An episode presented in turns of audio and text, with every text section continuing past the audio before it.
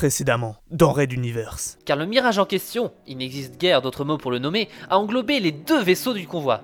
Mais ce vaisseau géant, il ne serait rien sans ses occupants. Et là, c'est encore plus fou. Vous voulez dire que cette race extraterrestre serait faite de manteaux? La rencontre avec un appareil au design révolutionnaire, aux capacités remarquables et dont nous avons pu garder une petite partie du fuselage. Raid Universe.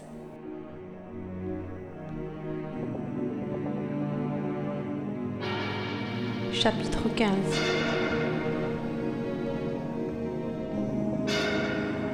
Fantôme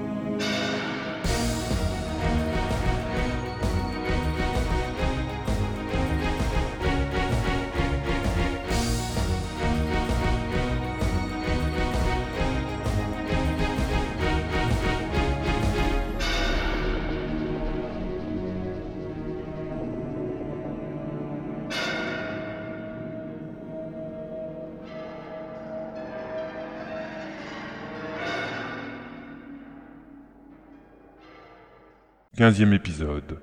Ralato se reposait, lisant un des multiples rapports reçus durant les dernières semaines. À bord du Ren Lanik, il rentrait à la maison, sur Materwan, dégoûté. Il avait pris le premier convoi militaire de lithium en partance, et avait brandi l'ordre de mission de Pophéus sous l'œil inquiet du commandant de bord pour le convaincre de lui trouver une place. Quand il repensait à toutes les magouilles découvertes sur TB01, il ne voyait pas comment le seul maître à bord de ce long vaisseau de transport pouvait être honnête. Il espérait certainement refiler une partie du chargement quelque part en cours de route, et la présence d'un haut officier l'inquiétait. Quant au contre-amiral, quel était vraiment son rôle dans ce trafic? Avec Stuffy, il avait eu la première semaine de voyage pour réfléchir à tout cela. Une certitude regroupait les deux hommes. Pophéus ne faisait pas dans la contrebande pour de l'argent. Il n'en avait pas besoin, et ce n'était tout simplement pas son genre. Alors pourquoi? Pourquoi trafiquer avec des triades? Participer à l'écoulement de stupéfiants? Corrompre ses propres agents? Jamais il n'aurait ordonné cela sans une impérieuse raison. Alors, était-ce bien lui? Bien sûr que c'est lui. Les affaires mentales ne répondent à personne d'autre. Et je vois mal un second couteau organiser tout cela directement avec les parrains souriants. Stuffy avait sans doute raison, mais Ralato ne se ferait une idée que face à son mentor, lorsque celui-ci répondra à ses questions. S'il a confiance en toi, et c'est le cas, cela se passera bien. Sinon, il fera tout pour nous faire disparaître. C'est déjà une sacrée chance que je sois encore vivant ici. Je n'ai pas du tout envie de jouer le peu de vie qui me reste sur un coup de dé, hein. Nous ferons attention.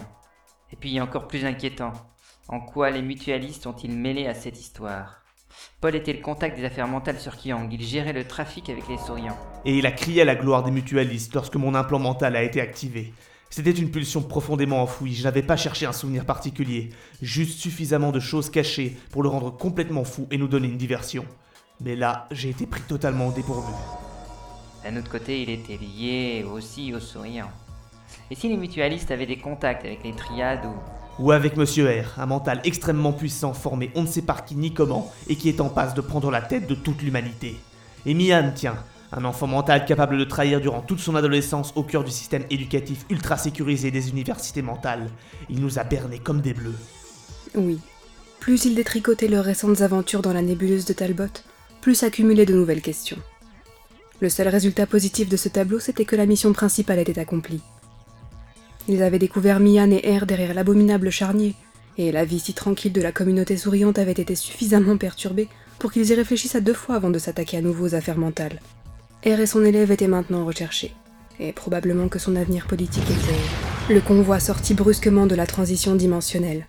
Pourtant, il n'était d'évidence pas encore arrivé sur Materwan. Notre commandant a peut-être un rendez-vous d'affaires Si c'est ça, il va avoir les oreilles qui vont chauffer. J'en ai marre de tous ces corrompus. Ralato sortit de sa cabine prestement, et se préparait à vider sa hargne sur l'officier supérieur. Faire de la contrebande sur un convoi militaire, qui plus est, il ne s'arrêtait devant rien. Mais qu'est-ce que les mots ordre ou honnêteté pouvaient bien encore signifier? Ouais, enfin, il faudrait alors penser que torture, exécution sommaire et déni de justice seraient compatibles avec ça. Ce qui m'étonnerait, n'est-ce pas, mon vieux Ralato?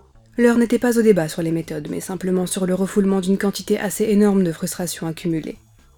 Ralato ouvrit l'écoutille du centre de pilotage, et fut presque surpris d'y trouver tout l'état-major en grande tenue, comme pour une arrivée à quai. Commandant, pourquoi nous arrêtons-nous? L'officier supérieur toisa l'impoli lieutenant de haut en bas, mais sachant à qui il avait affaire, préféra ne pas rentrer dans le jeu du lieutenant. Il sortit simplement son ordre de mission et le lui tendit. Sur un signe, son second ouvrit avec une clé un petit coffre-fort scellé au mur et en retira un feuillet de calque transparent qu'il plaça sur l'ordre de mission. Stuffy sentait une nouvelle mauvaise surprise arriver. Un ordre de mission factice et son complément en papier translucide. Ce sont des ordres top secrets. Ralato leva les yeux vers les hublots à l'avant du poste de pilotage. Le ciel noir, infini, et des étoiles. Pourtant, une lueur semblait venir de bâbord. Il se déplaça alors de l'autre côté de la pièce pour changer d'angle de vue. Plusieurs astéroïdes géants étaient fixés les uns aux autres par une immense construction métallique. Au milieu, une multitude de projecteurs géants éclairaient d'innombrables rangées de docks de construction où l'on fabriquait des vaisseaux spatiaux. Il reconnaissait certains modèles. C'était des vaisseaux de guerre. Le chantier fourmillait de robots et ingénieurs en tout genre qui papillonnaient un peu partout.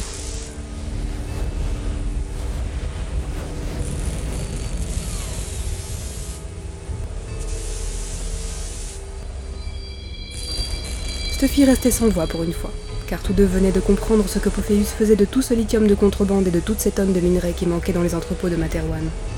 Cette fameuse pénurie n'était pas organisée. Elle était la conséquence de ce pharaonique chantier. Des centaines de croiseurs, transporteurs de troupes, chasseurs, torpilleurs, porte-conteneurs blindés étaient en construction ici.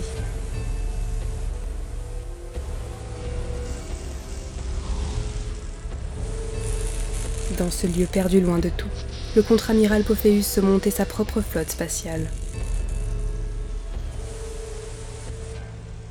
Fin du chapitre 15.